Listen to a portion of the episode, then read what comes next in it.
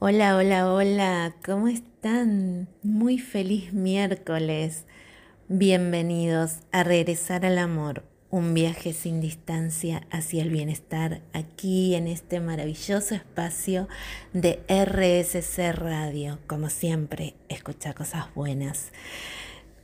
Llegó el invierno, ¿cómo les está tratando? El invierno es una época de hibernación, ¿no? La naturaleza donde eh, se va lo viejo, lo que ya no es funcional, para dar espacio a que renazca lo nuevo en la próxima primavera.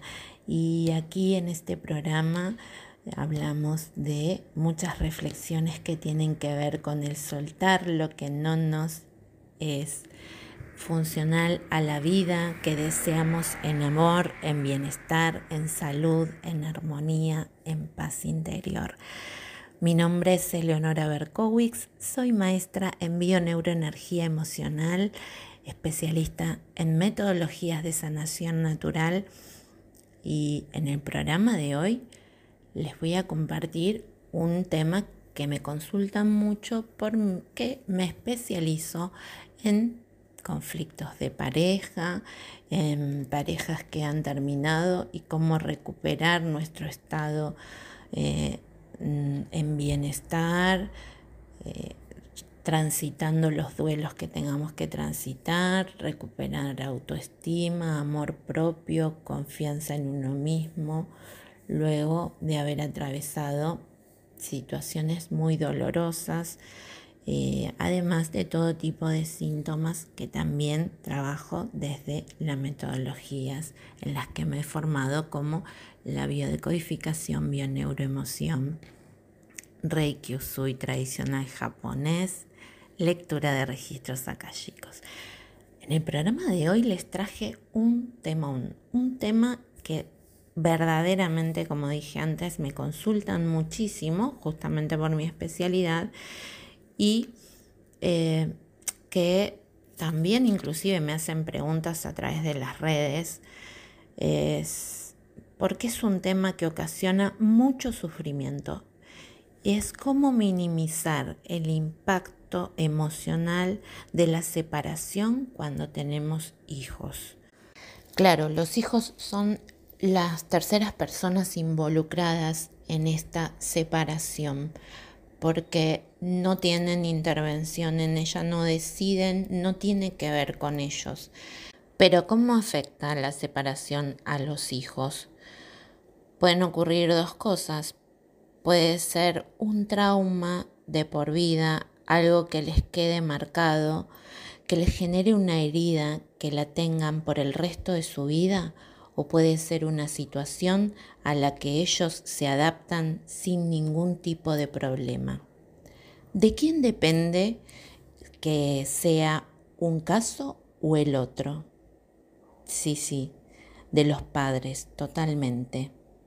Cuando una madre o un padre vive una separación, es una situación a la que se ven obligados a enfrentar cuando es la otra persona la que nos deja, decide separarse, que ya no quiere estar más con nosotros y nosotros queremos seguir en esa relación, eso tiene una carga emocional enorme eh, que no es nada fácil.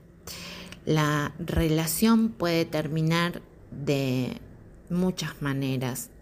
De afuera se puede ver fácil, pero para quien vive este impacto emocional no es fácil y requerirá de un proceso de toma de conciencia, de crecimiento personal, de poco a poco perdonar o soltar, soltar la culpa, el resentimiento. Hay muchas emociones y lidiar con ellas o gestionarlas de la mejor manera posible no siempre es fácil y la intensidad dependerá de cada caso. Si es tu caso y estás escuchando este programa, te preguntarás, ¿cuál es la mejor manera de hacerlo? ¿Cuál es la mejor manera de separarnos cuando hay hijos? Para responder esta pregunta, lo primero en lo que vamos a centrarnos es en lo que no hay que hacer. ¿Qué es lo que perjudica y traumatiza seriamente a los hijos? ¿Qué es lo que termina afectándoles más? El primer punto clave, muy importante, siempre hay que tomarlo en cuenta primero es cuando no nos separamos por los hijos. En este caso, que ya no hay deseo de estar en la relación, pero ponemos de excusa a los hijos para no tomar la decisión de separarnos, mantener esa situación y alargarla más y más y más por los hijos cuando no estamos bien y eh, igual lo mantenemos pensando en qué es lo mejor para los hijos. Lo único que conseguimos es que esos hijos cuando sean adultos tengan muchísimas probabilidades de buscar una pareja con quien repetir la misma relación que han tenido como referencia la de sus padres. Si yo tengo una relación que aguanto, aguanto, aguanto, puede que mi hijo o hija, y generalmente es el que mm, trae en su información inconsciente la elección de la sanación de lo que yo no he gestionado en mi vida y elija una relación en la que vea que no está bien y aguante, aguante, aguante y no tome la decisión de separarse. En mi consulta he visto muchísimos casos de estos y que esos hijos son los que vienen a trabajar este sufrimiento que les ocasiona este tipo de relación. Y cuando les muestro que están reproduciendo la misma relación de sus padres, que son su modelo de referencia, lo viven con muchísimo asombro el no haberse dado cuenta de que estaban reproduciendo la misma relación o a veces sí ven que están reproduciendo el mismo tipo de relación, pero no entienden por qué, porque en, antes eh, y en su historia siempre juraron no repetir la historia de los padres. Y dice, pero ¿por qué tengo que repetir esta historia? Bueno, justamente porque es lo que este sistema familiar está necesitando sanar esta información, liberar, sanar, hacer algo distinto, lo que los padres no se atrevieron a hacer. Por eso es tan importante no sentirse culpable, es reflexionar, tomar conciencia, no eh, culpar a nuestros padres tampoco, sino eh, comprenderlos, comprender que en su nivel de conciencia no lo pudieron hacer de otra manera, pero que nosotros a partir de Mm, de nuestro tiempo presente, sí tenemos el poder de liberar esta información para vivir relaciones desde el amor, libres, sanas y en felicidad y armonía. Y ahora nos vamos a un corte, siempre, siempre con muy buena música y en el próximo bloque continuamos con más Regresar al Amor. Continuamos en Regresar al Amor luego de escuchar tan buena música aquí en RSC Radio. Siempre escucha cosas buenas. Y continuando con el tema de hoy, la separación cuando hay hijos, otro de los puntos que no hay que hacer es hablar mal del otro progenitor delante de los hijos. Esto es algo que se ve con mucha frecuencia y que ocasiona muchísimo daño. ¿A quién? Sí, claro, a los hijos. Claro, hay situaciones verdaderamente traumáticas, dolorosas en una separación, por ejemplo, cuando en un matrimonio una madre está embarazada y se entera de que el marido le es infiel. Eh, no sé, a punto de dar a luz, o por ejemplo cuando eh, se termina eh, la relación, el hombre decide separarse porque se enamoró de otra mujer y tienen un hijo y ese hijo escucha a la madre decir, no, porque tu padre lo que me hizo, mira cómo se ha comportado conmigo, qué desgraciado, qué, qué mal, eh, y se pone en ese lugar de víctima frente al hijo y constantemente le trae su propio resentimiento, su dolor, su eh, malestar frente a la relación del hombre, que es de la pareja, que no tiene que ver con la relación de los hijos, y ese hijo no sabe en qué posición ponerse, ese niño está eh, sufriendo porque ama a los dos progenitores, pero al que está sufriendo probablemente se identifique con su madre, se posicione del lado de su madre, que es la que está sufriendo, y termine odiando al padre, teniendo una visión distorsionada del padre porque lo ve desde los ojos de la madre y no desde su propia experiencia que nada tiene que ver con esa situación.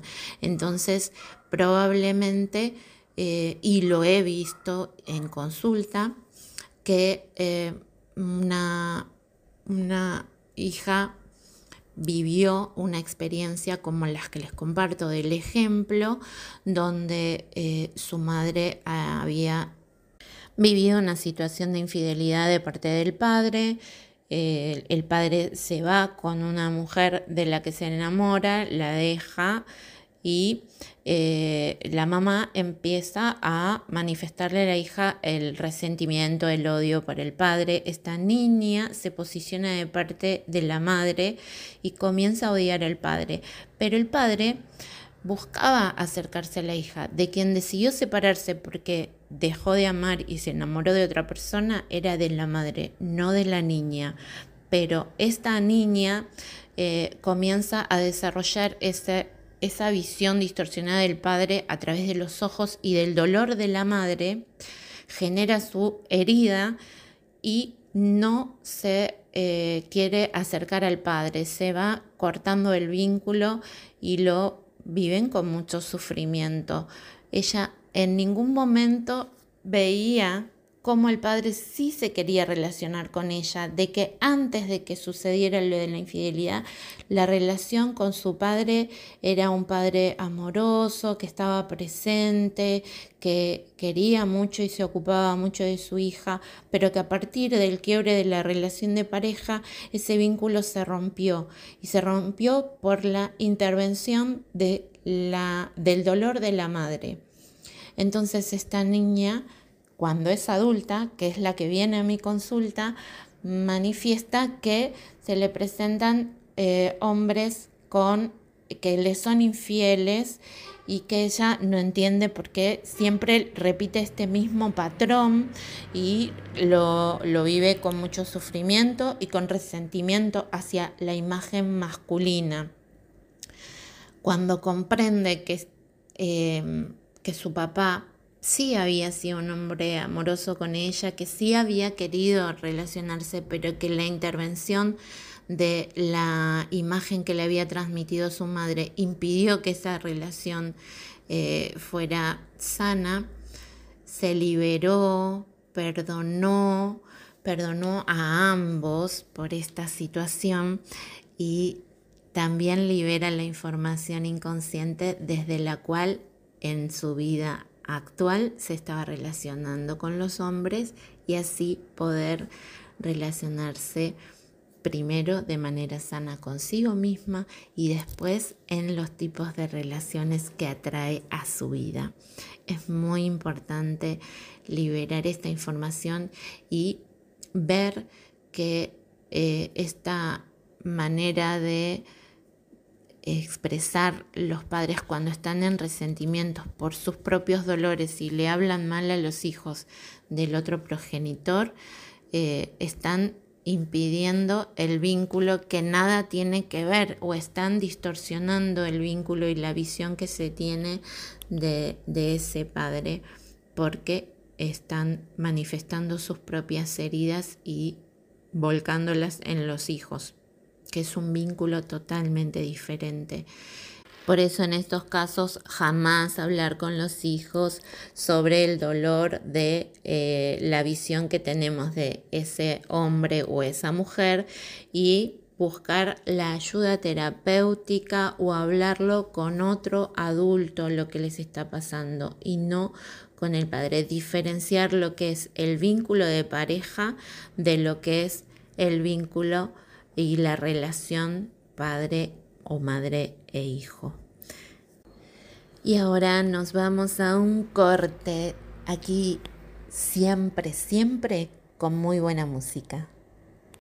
Continuando en regresar al amor con las separaciones cuando hay hijos, otro de los puntos en los que jamás deberíamos caer es cuando uno de los dos progenitores con el único objetivo de joder a la otra persona, le dice, ahora voy a pedir la custodia de mis hijos y no voy a dejar que los veas nunca más, con el solo motivo de que sufras.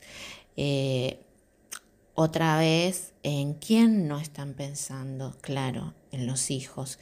Los hijos necesitan de ambos progenitores para desarrollarse, fuerte, sano, porque este es un mensaje muy contradictorio para ellos, eh, los hace perder el vínculo del que eh, tenían hasta ese momento a quien, a, quien amaban, a los dos progenitores, a quienes los necesitaban. Claro, en el caso, hay casos y casos, ¿no? Porque hay casos en los que a veces eh, existen violencias o toxicidades o se piden las custodias para preservar la salud mental y física de los niños, pero cuando no es el caso, cuando estos eh, padres están en inmadurez emocional para gestionar la separación de manera sana y empiezan a tomar a los hijos como rehenes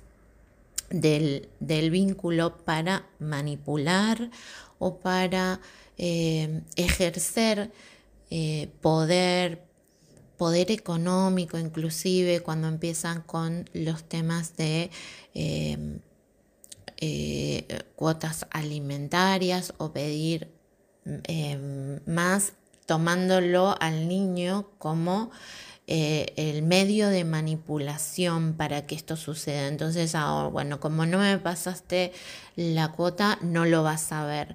Esto realmente ocasiona mucho daño en el niño, porque el niño está acostumbrado a estar con ambos, como dije antes, siempre y cuando sea un vínculo en el que hasta el momento de la separación venía estableciéndose de manera diaria, todos los días veía a su padre y a su madre, eh, compartía momentos con uno y con otro y cortar ese vínculo de manera abrupta por el conflicto que existe entre los adultos, tomando como el, como dije antes, como el medio de manipulación al niño y realmente ocasiona mucho daño. Es para reflexionar y ver que tienen estos adultos que gestionar para no caer en estas conductas tan disfuncionales y tóxicas que le ocasionan este sufrimiento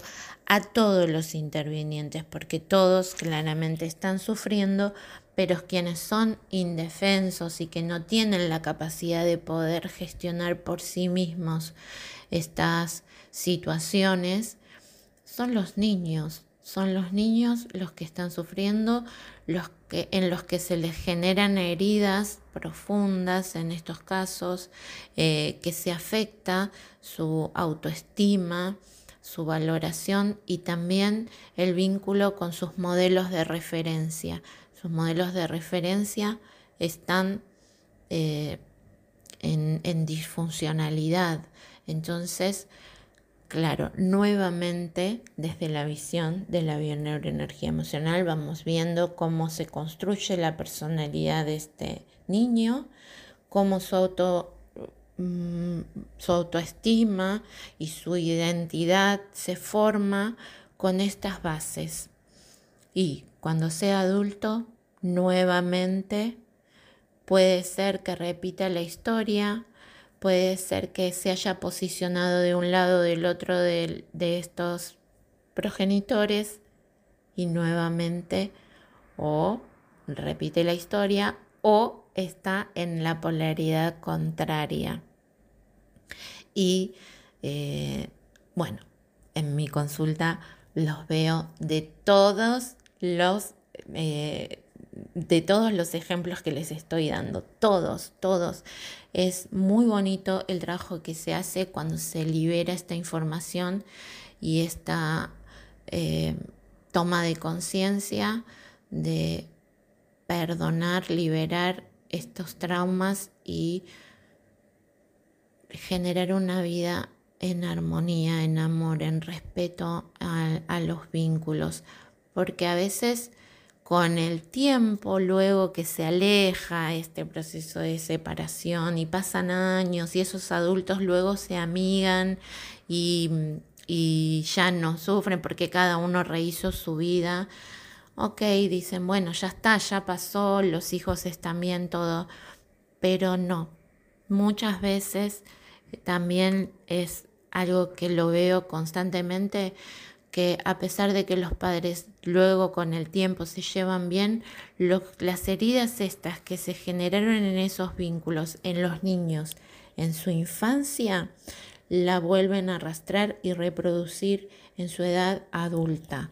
Entonces, a tener en cuenta, papis, mamis, cuando hay separación, porque todos podemos dejar de, eh, de, estar enamorados de una pareja, de ya no llevarnos bien, de haber pasado a otro nivel o enamorarnos de otra persona y terminar el vínculo, pero los hijos no son la pareja, los hijos es otro vínculo y hay que preservar ese vínculo porque los necesitan a ambos. Ambos son importantes para el desarrollo eh, sano y en plenitud, en fortaleza de ese niño que luego será un adulto y se relacionará también desde ese lugar y desde sus heridas no gestionadas.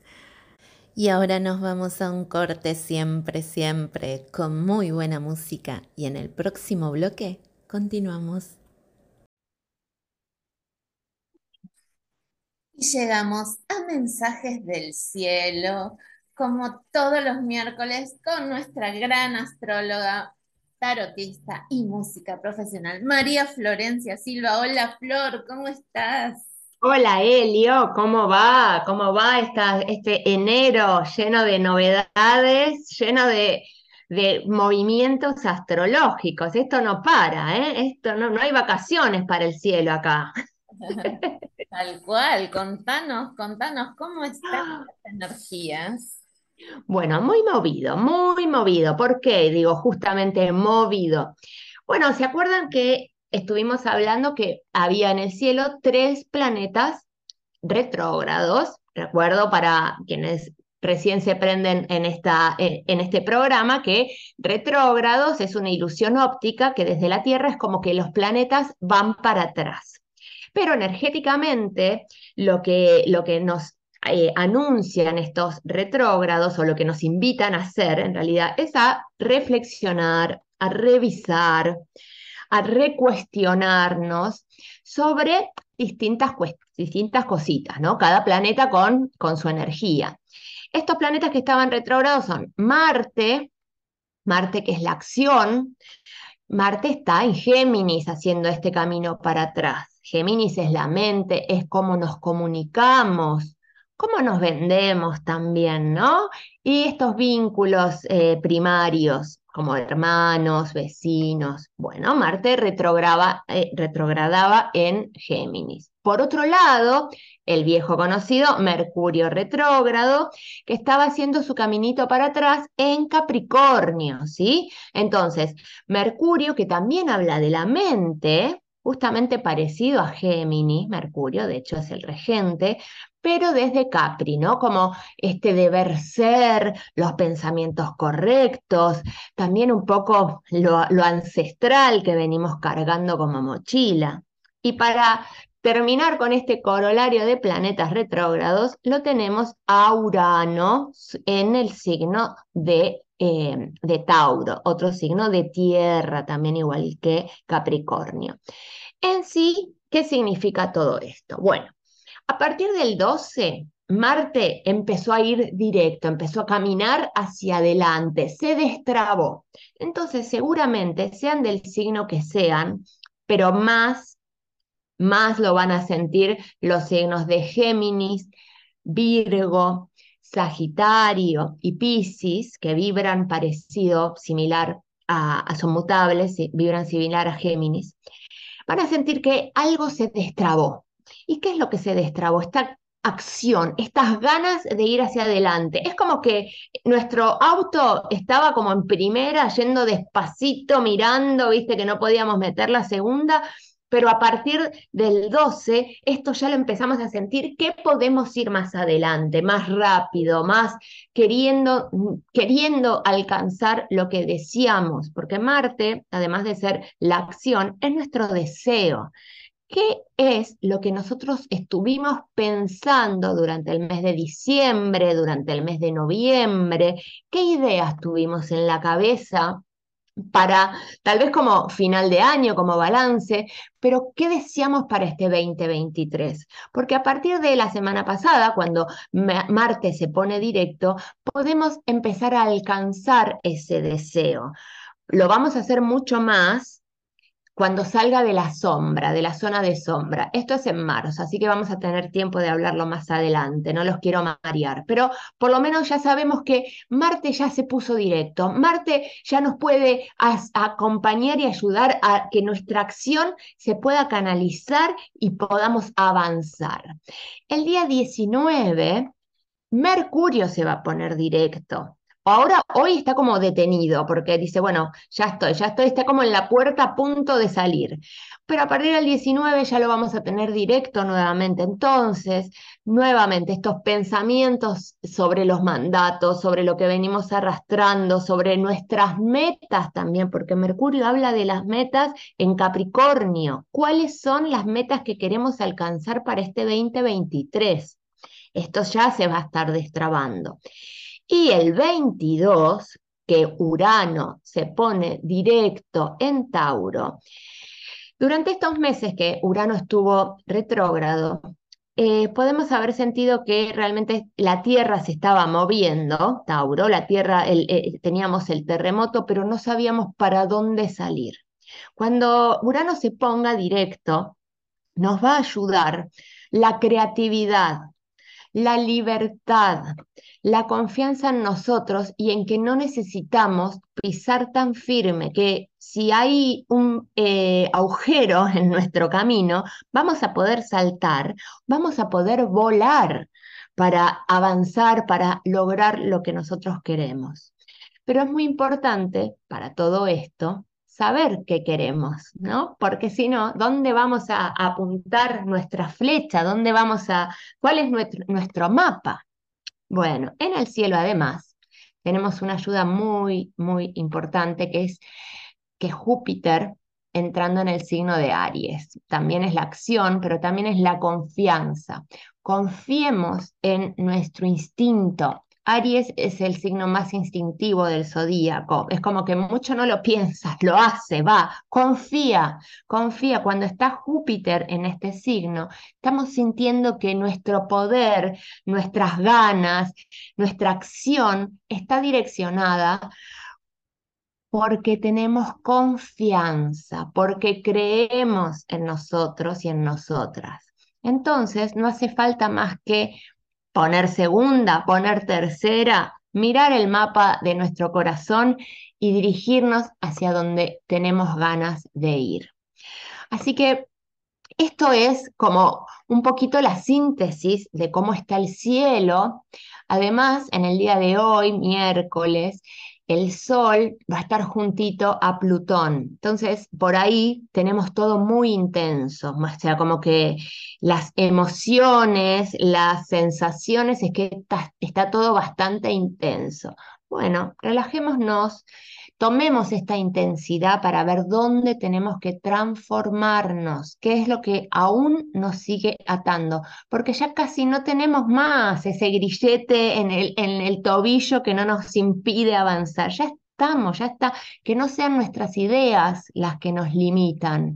Animémonos a volar, animémonos a confiar, que los deseos se cumplen, trabajando, accionando, no es magia un poquito de magia hay, pero la magia viene cuando nosotros estamos trabajando por lo que queremos.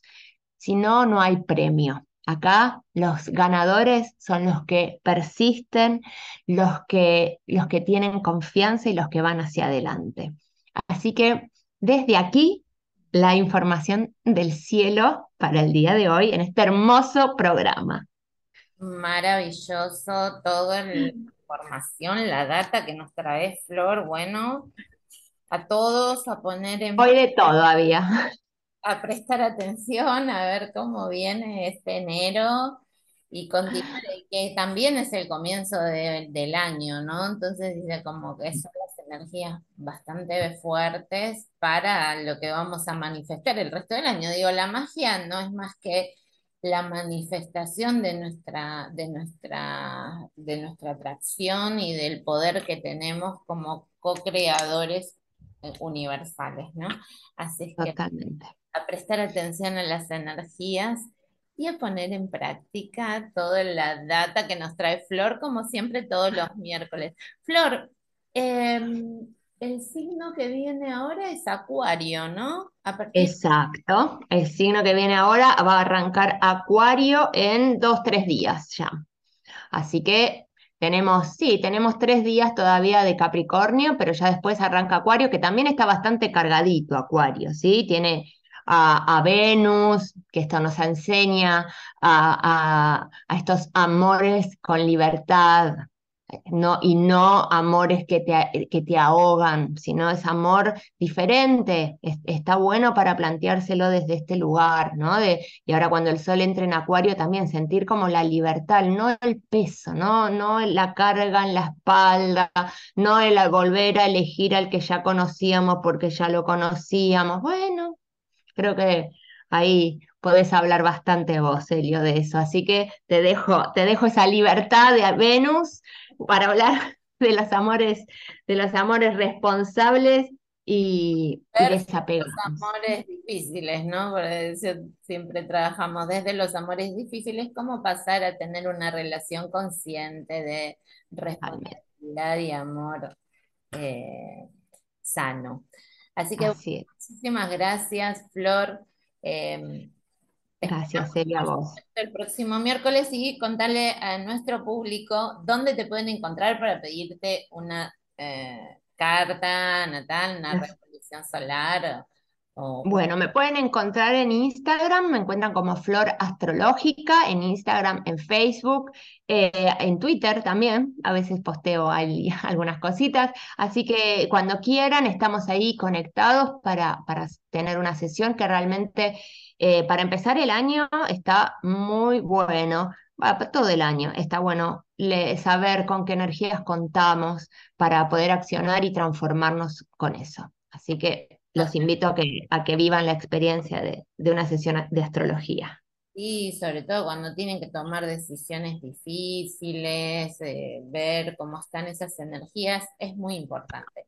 Inicios de proyectos, negocios, Sí, o, a veces cuando, viste, te sentís que estás repitiendo, viste, como volvés a repetir, volvés a caer, volvés a repetir. Bueno, eh, a veces está bueno ver qué es lo que tenés que integrar desde las energías que, con las que naciste y después se van a hacer una consulta con vos y, y les das las herramientas desde la bioneuro. Tal cual, con el análisis transgeneracional tan poderoso que hacemos es, es muy, muy importante que también nos conozcamos desde, esas, desde ese lugar. Es totalmente. parte de, un proceso de aprendizaje y de sanación de lo que venimos a vivir este, en esta experiencia física. Así que bueno, muchas gracias, ya se nos agotó el tiempo, me quedaría todo. pero bueno, tenemos que continuar con el resto de las cosas. Un beso a todos y que tengan una hermosa semana. Gracias, Flor. Y ahora nos vamos a un corte siempre con muy buena música aquí en RSC Radio. Escucha cosas buenas. Y llegamos al último bloque de Regresar al Amor, un viaje sin distancia hacia el bienestar. Mi nombre es Eleonora Berkowitz, soy especialista en metodologías de sanación natural, maestra en bioneuroenergía emocional, me especializo en conflictos de pareja, en amor propio, autoestima, autoconocimiento y eh, acompaño en el desarrollo personal para eh, tener una vida plena en bienestar y acceder a lo que nosotros soñamos, soltando las heridas del pasado, las heridas de nuestra infancia, los conflictos transgeneracionales que heredamos de nuestros ancestros que no han podido gestionar y que nuestra alma ha decidido traerlos y ha decidido hacerse cargo para eh, responsabilizarse de esa sanación y que nuestro clan evolucione. Siempre que liberamos información inconsciente hacia el amor y la sanación, liberamos a nuestros antepasados, pero también liberamos a nuestras futuras generaciones, porque la información jamás se pierde, nunca se destruye, solo se transforma y nosotros tenemos el poder de poder transformar esta información y es por eso que aquí en Regresar al Amor siempre les voy a compartir temas que tengan que ver con esto, tomar conciencia de que sí podemos cambiar nuestra historia, sí podemos sanar y liberar, sí podemos transformarnos. Y para ello, si te identificaste con alguno de estos temas y deseas escuchar más sobre eh, ellos, te invito a que vayas a Spotify en el canal de RSC Radio. Están grabados todos los programas anteriores donde hablo de heridas emocionales, de más temas de parejas, del amor, de la atracción y muchos temas más de autoconocimiento y sanación. Eh, también si querés consultarme, puedes encontrarme en Instagram, arroba Eleonora Berkowitz, en Facebook, arroba Eleonora Berkowitz. Y nos volvemos a encontrar aquí en RSC Radio todos los miércoles a las 22 horas, eh, siempre, siempre hablando de cosas buenas, porque aquí escuchas cosas buenas y muy buena música. Me despido hasta el próximo miércoles.